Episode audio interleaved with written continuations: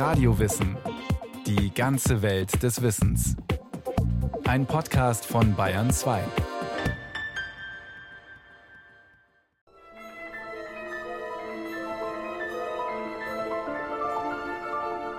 Die Natur hat im Laufe der Evolution die verschiedensten Mechanismen entwickelt, damit Tiere in unseren Breitengraden auch durch den härtesten Winter kommen. Zugvögel fliegen gen Süden, Rehe legen sich ein dickes Fell zu und viele Tiere schlafen im Winter.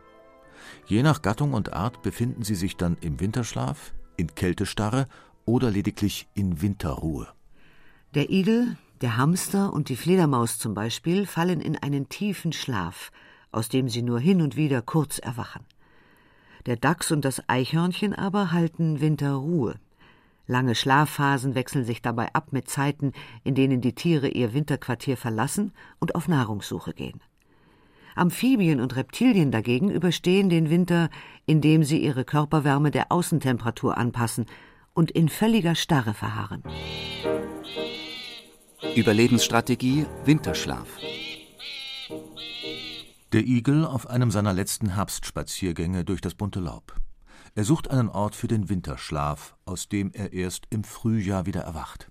In Gärten geht er gerne in Komposthaufen oder wühlt sich unter große Laubhaufen, also ein geschützter Ort, wo er überwintern möchte. Und je tiefer die Temperatur zurückgeht, umso tiefer schläft er. Also bei 14 Grad etwa wird er sehr träge. Bei 12 Grad würde er in den Winterschlaf schon gefallen sein und seine Körpertemperatur würde mit der Außentemperatur sinken. Und sie kann das beim Igel tun bis auf 1 Grad plus. Der Biologe Manfred Gräfe weiß, würde die Körpertemperatur des Igels bis zum Gefrierpunkt sinken, müsste er sterben. Damit dies nicht passiert, hält die Natur einen genialen Trick bereit. Der Igel hat eine Art inneren Thermostat. Dieser springt an, wenn seine Körpertemperatur sich dem Minusbereich nähert, so kann das kleine Säugetier seine Wärme konstant bei einem Grad plus halten, selbst dann, wenn die Außentemperatur auf minus 20 Grad sinkt. Um Energie zu sparen und seine Fettreserven nicht zu schnell zu verbrauchen, reduziert der Igel seine Körperfunktionen auf ein Minimum. Nur noch ein bis viermal atmet er in der Minute. Atmung und Herzschlag setzen manchmal bis zu einer Stunde ganz aus. Neuere Forschungsergebnisse zeigen jedoch, dass der Igel etwa alle zehn Tage seine Körperfunktionen wieder auf das normale Niveau hochfährt, wodurch er sehr viel Körperfett verbrennt. Warum er diese Aufwärmphasen braucht, ist noch ungewiss. Möglich ist, dass er damit seine Immunabwehr stärkt oder die Organe regeneriert. Der Winterschlaf des Igels dauert in der Regel vier Monate. Wacht er im Frühjahr wieder auf, ist er klapperdürr. Um zu überwintern, muss er Energie sparen, muss sich im Herbst vorher eine möglichst dicke Fettschicht angefressen haben. Das ist auch der Grund, warum man kleine, zu leichte Igel im Herbst, wenn man sie rumlaufen sieht, in Obhut nehmen sollte. Also ein Igelchen, was unter 500 Gramm wiegt, sollte in Obhut überwintern, weil es würde den kalten Winter nicht überstehen, weil es zu wenig Energiereserven hat. Wie der Igel halten auch andere Insektenfresser Winterschlaf, da es für sie in der kalten Jahreszeit kaum Nahrung gibt. Alle Winterschläfer sind in der Lage, ihre Körpertemperatur drastisch abzusenken, um Energie zu sparen. Auch Nagetiere überstehen die Kälte durch langen Winterschlaf. Feldhamster verziehen sich schon Ende August in einen unterirdischen Bau. Anfangs erwachen sie täglich, um von ihren Vorräten zu fressen, aber im Laufe des Winters verlängern sich ihre Schlafphasen. Um zu überleben, brauchen sie mindestens zwei bis vier Kilo Nahrung, denn bis Ende des Winters verlieren sie etwa ein Drittel ihres Gewichts. Hamster legen sich Vorräte an, die haben dann in ihrem Gangsystem schöne Schlafnester und haben daneben Vorratskammern. Und ich habe gelesen, dass bei Hamstern es sich früher richtig lohnte, diese auszugraben, weil zum Teil so zentnerweise Getreide von einzelnen Hamstern gehortet worden waren. In Zeiten von Kriegen und Hungersnöten suchte man früher systematisch nach Hamsterbauten und fand dort bis zu 15 Kilo Getreide. Von der Vorratshaltung des Hamsters leiten sich auch die Begriffe Hamstern oder Hamsterkäufe ab, wenn Menschen panikartig Lebensmittel, Kleidung, Benzin oder Brennstoff aufkaufen und horten, um für eine Krise gerüstet zu sein. Die clevere Nahrungsvorsorge hat dem Hamster nicht viel genutzt. Wurde er noch vor 30 Jahren auf den Getreidefeldern als Plage bekämpft, gehört er heute zu den am meisten bedrohten Säugetierarten Deutschlands. Durch die modernen Erntemaschinen bleiben nur noch wenige Körner für ihn übrig, und auch der Klimawandel macht ihm zu schaffen. Die Felder werden früher abgeerntet, und wenn er sich daran macht, seine Vorratskammern für den Winter zu füllen, findet er kaum noch Getreide. Die Folge? In weiten Teilen Deutschlands ist der Feldhamster fast ausgestorben. Überlebensstrategie Kältestarre. Tiere, die ihre Körpertemperatur nicht selbst regulieren können, fallen bei niedrigen Temperaturen in Kältestarre. Zu ihnen gehören vor allem Amphibien und Reptilien. Es sind wechselwarme Tiere, deren Körpertemperatur sich ständig der Außentemperatur anpasst. Wenn es kühler wird, werden sie erst inaktiv, werden träge. Je tiefer die Temperatur sinkt, umso starrer werden sie, bis sie tatsächlich in einen ganz starren Zustand fallen, daher Kältestarre. In Kältestarre fallen zum Beispiel Schlangen, Schildkröten, aber auch Amphibien, also Frösche, Kröten, Molche und auch Insekten. Die Stoffwechselfunktionen sind im Zustand der Kältestarre fast auf Null heruntergefahren. Der Körper verbraucht kaum Energie. Für wechselwarme Tiere sind schneereiche Winter günstiger als klirrende Kälte ohne Niederschlag. Denn auch eine dicke Schneeschicht wärmt und schützt vor dem Kältetod. Dauert eine Frostphase zu lange, kann sie für einige Wechselblüter lebensgefährlich werden. Drei bis sechs Monate verharren die Tiere in Kältestarre. Ihre Augen sind während dieser Zeit meistens geöffnet. Sehen tun sie dann allerdings nichts, da ihr Zustand einer Ohnmacht gleicht. Einige Frosch- und Molcharten verbringen den Winter auf dem Grund von Gewässern. Friert das Wasser nicht vollständig zu, haben sie gute Überlebenschancen. Andere Reptilien und Amphibien suchen sich bei Einbruch der kalten Jahreszeit frostsichere Verstecke, sagt Biologe Manfred Gräfe. Die müssen wirklich sehen, dass sie im Spätherbst sich ein Versteck suchen, wo die Außentemperatur nicht unter den Gefrierpunkt fällt.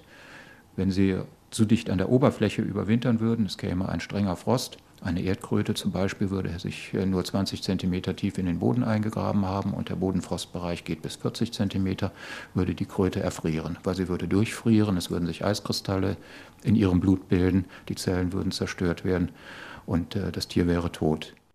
Doch auch bei Tieren, die in Kältestarre fallen, gibt es Ausnahmen, hat die Natur Mechanismen entwickelt, damit sie bei Frost überleben können.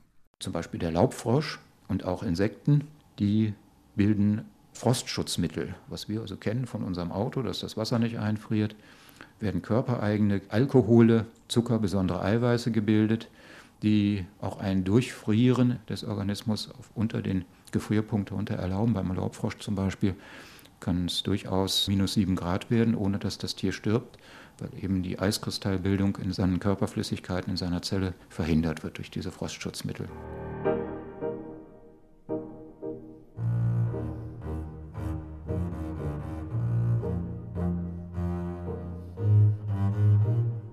Überlebensstrategie Winterruhe. Tiere, die bei Kälte ihre Körpertemperatur aufrechterhalten können, fallen nicht in Winterschlaf, sondern halten lediglich Winterruhe. Zu ihnen gehören das Eichhörnchen, der Dachs, der Braunbär und der Waschbär. Auch sie werden im Herbst träge und haben einen eingeschränkten Energieverbrauch. Biologe Manfred Gräfe. Etwas, was ich auch feststelle. Im Herbst, im Spätherbst, das Schlafbedürfnis ist größer, man schläft länger, bewegt sich weniger, geht bei schlechtem Wetter nicht so gerne vor die Tür, wenn es nicht unbedingt sein muss. Das ist das, was die Winterruhe haltenden Tiere machen. Das ist keine nennenswerte Reduktion der Stoffwechselvorgänge, keine verlangsamte Atmung, kein nennenswert verlangsamter Herzschlag. Die ziehen sich in ihren Bau zurück und schlafen im Prinzip, können aber jederzeit aufstehen und Nahrung suchen. Wenn sie sich zu wenig Fettreserven angefressen haben, Hunger bekommen, dann sieht man sie draußen rumlaufen. Auch das Eichhörnchen legt sich Vorräte an im Herbst und ist durchaus auch bei minus 20 Grad draußen zu sehen, wenn es seine Verstecke versucht wiederzufinden. Überlebensstrategie Vorräte anlegen. Das Eichhörnchen verbringt die kälteste Jahreszeit in einem Winternest, dem sogenannten Kobel. Dieser befindet sich in hohlen Baumstämmen oder auf Astgabeln. Er ist rund und weich gepolstert, hat ein Dach und kann von innen verschlossen werden. Wenn es regnet oder schneit, bleibt das Eichhörnchen einfach in seinem Nest. Es rollt den Schwanz wie eine Decke um sich herum und schläft oft mehrere Tage, bis es erwacht und auf Futtersuche geht. Das Eichhörnchen versteckt an unterschiedlichen Stellen Nüsse, Eicheln, Kastanien, alles, was ihm so schmeckt. Aber es merkt sich nicht wo. Das kann unter irgendwelchen Baumstümpfen vergraben sein, das kann in irgendwelchen Baumritzen stecken. Und es hat kein gutes Gedächtnis, ähnelt so sehr mir und vergisst es einfach. Und wenn es im Winter aufwacht und sich etwas zu essen verschaffen möchte, geht es raus, aber nicht gezielt zu irgendeinem Versteck, sondern sucht da, wo es meinte, dass es sich gelohnt haben könnte, was zu verstecken und findet dann auch häufig was, findet zum Teil das, was es selber versteckt hat, findet zum Teil das, was andere versteckt haben und findet sehr viel nicht wieder. Und dieses keimt dann im nächsten Frühjahr, darum spricht man auch vom Eichhörnchen als natürlichem Aufforster. Die gleiche Art der Vorratshaltung praktiziert auch ein Vogel, der Eichelhäher. In puncto Gedächtnis jedoch ist er das genaue Gegenteil vom Eichhörnchen. Er gehört zur Gattung der Rabenvögel, der intelligentesten Vogelart. Er sammelt auch in der zweiten Jahreshälfte im Herbst sehr viel Nahrung und versteckt die. Soll sich bis zu 6000 Verstecke merken können. Und nicht nur das, sondern auch, was drin ist in jedem einzelnen Versteck und wie lange die Haltbarkeit etwa ist, also sprich das Verfallsdatum. Das ist eine ganz erstaunliche Gedächtnisleistung, die auch im Sommer trainiert wird von den Eichelherren. Da verstecken sie Steinchen und suchen die wieder aus Trainingszwecken. Also sie trainieren richtig das ganze Jahr über ihr Gedächtnis. Eine besonders raffinierte Reservehaltung beherrscht auch der Maulwurf, wobei der Fleischfresser keineswegs zimperlich vorgeht, so Manfred Gräfe. Er zieht sich, wenn es Bodenfrost gibt, in die etwas tieferen Regionen seines Gangsystems zurück und er legt sich Vorräte an, an lebenden Regenwürmern. Er ernährt sich ja sehr gerne von Regenwürmern, die er mit einem Biss in das Nervensystem lähmt, sodass sie zwar noch am Leben bleiben, aber nicht wegriechen können und werden dann in eine Vorratskammer gepackt. Zum Teil sind das also Hunderte von Regenwürmern, die in so einem Bau gestapelt sind. Und von diesen Vorräten bedient er sich dann, wenn er Hunger bekommt. Auch extreme Außentemperaturen machen ihm nichts aus, denn die meiste Zeit seines Lebens verbringt er tief unten in seinem Gangsystem, geschützt vor Hitze und Frost. Ganz anders geht es empfindlichen Insekten, zum Beispiel dem Schmetterling. Ungeschützt würden die meisten Falterarten beim Einsetzen des ersten Frostes sofort erfrieren. Es gibt wenige, die als erwachsener Falter überwintern. Das ist der Zitronenfalter, der eben draußen mit seinem Frostschutzmittel gut überleben kann. Es gibt dann andere Arten, Tagpfauenauge und kleiner Fuchs zum Beispiel, die sehr gerne in geschützten Verstecken überwintern. Man findet sie, wenn es nicht ganz abgedichtet ist, häufig auf Dachböden, zum Beispiel in Häusern, da an den Dachbalken. Da friert es nicht durch. Das Tier überwintert, ist auch in einer Art Kältestarre, äh, nimmt keine Nahrung zu sich. Nur sechs von 180 Tagfalterarten in Deutschland überwintern als ausgewachsene Schmetterlinge, die meisten jedoch als Ei, Raupe oder Larve. Die als Schmetterlinge überwinternden Falter leben am längsten. Sie werden bis zu zehn Monate alt. Bleiben sie draußen in der Natur, suchen sie sich frostgeschützte Orte wie Höhlen oder hohle Baumstämme. Sie sind auch die ersten, die sich an warmen Frühlingstagen nach draußen wagen, der Zitronenfalter und der kleine Fuchs verlassen manchmal schon im März ihr Versteck.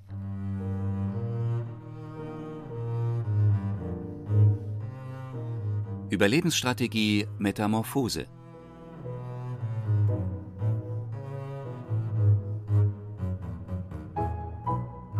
Die meisten Arten überwintern aber nicht als erwachsenes Tier, sondern tatsächlich als Ei oder die meisten als Raupe oder als Larve.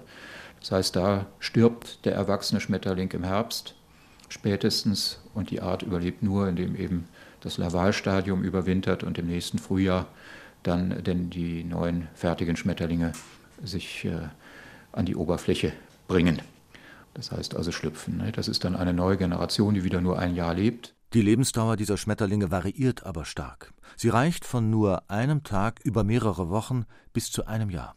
Die Eier werden in Pflanzenstängeln abgelegt oder an Blättern befestigt und überstehen dort ohne besonderen Schutz die Kälte. Im Frühjahr schlüpfen winzige Raupen und nehmen Nahrung zu sich. Doch bis die Raupe sich in eine Puppe und später zum Schmetterling wandelt, vergehen oft mehrere Wochen.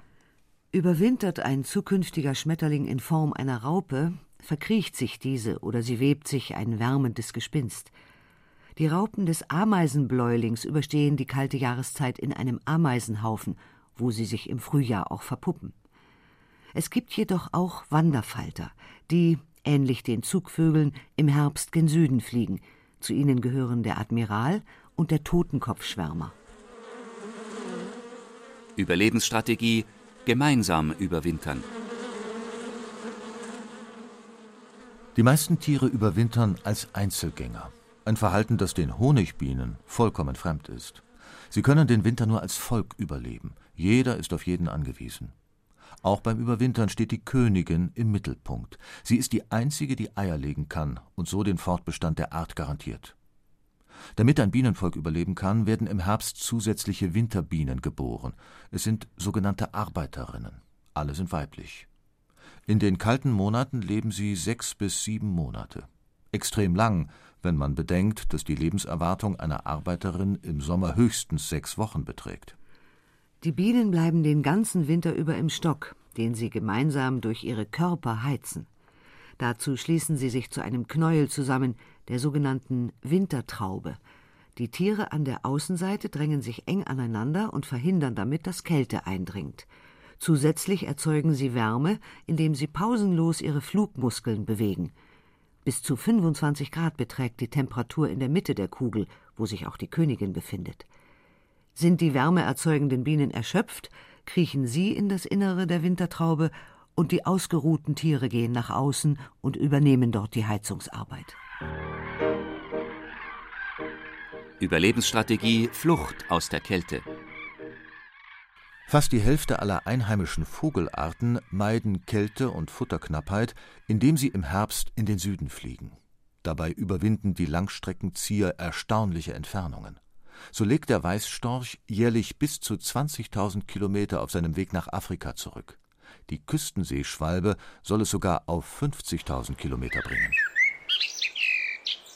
Vögel, die das ganze Jahr über Nahrung finden, bleiben meist hier.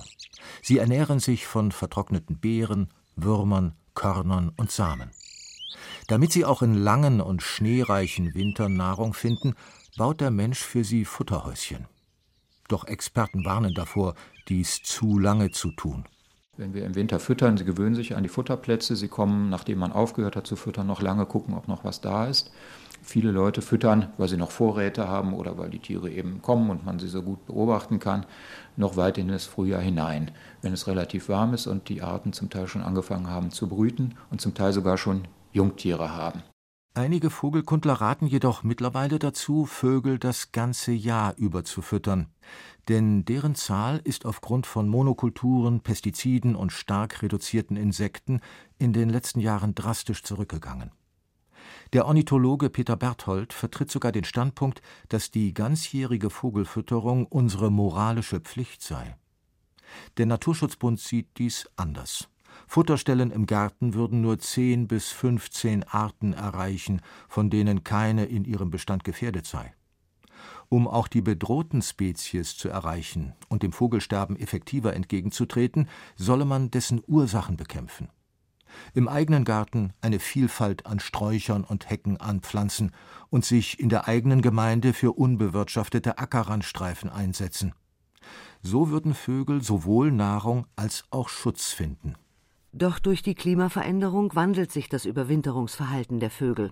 Waren die Amseln in Mitteleuropa bis ins 19. Jahrhundert hinein typische Zugvögel, bleibt mittlerweile die Hälfte von ihnen in Deutschland. Es gibt auch heute noch neue Vogelarten, die bleiben. Das heißt, ein Teil der Population bleibt hier und probiert es einfach aus. Wie es zurzeit ist hier bei uns, würden die ihre Erfahrung quasi an die Küken vererben und irgendwann bleiben immer größere Populationen auch dieser Vogelarten. Der Grauhammer zum Beispiel. Zaunkönige habe ich von vielen Besuchern gehört, dass die in den Gärten bleiben inzwischen hier. Ornithologen beobachten, dass immer mehr Zugvögel aufgrund der wärmeren Winter das ganze Jahr überbleiben. Andere wiederum ziehen nur bis Südengland, während sie früher in Afrika überwinterten. Doch dieses Verhalten birgt auch Gefahren. Bei einem plötzlichen Wintereinbruch würden viele der hier gebliebenen Zugvögel sterben. Nur die Populationen überlebten, die in den Süden gezogen sind. Überlebensstrategien im Wandel? Auch andere Tiere sind von der Klimaerwärmung betroffen. So wurden vermehrt Spuren von Braunbären in Wintersportgebieten entdeckt. Auch Naturschützer konnten beobachten, dass vermehrt Bären in den Bergen herumstreunen, ganz entgegen ihres normalen Verhaltens. Denn eigentlich hält der Braunbär in Mitteleuropa sechs Monate lang Winterruhe. In dieser Zeit verlässt er seine Höhle nicht. Eine Ausnahme unter den Winterruhe haltenden Tieren. Wenn der Klimawandel anhält, ist zu erwarten, dass sich das Überwinterungsverhalten vieler Tiere ändert. Dies könnte das Aus für einige Arten bedeuten oder ihren Bestand zumindest stark dezimieren. Viele Tiere wären aber auch in der Lage, sich umzustellen, wie sie es im Laufe der Evolution immer wieder getan haben.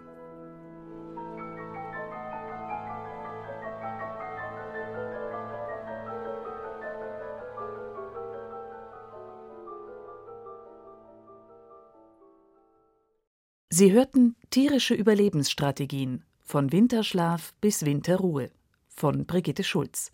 Regie Sabine Kienhöfer. Es sprachen Sabine Castius, Andreas Neumann und Friedrich Schloffer. Redaktion Iska Schregelmann. Eine Sendung von Radio Wissen.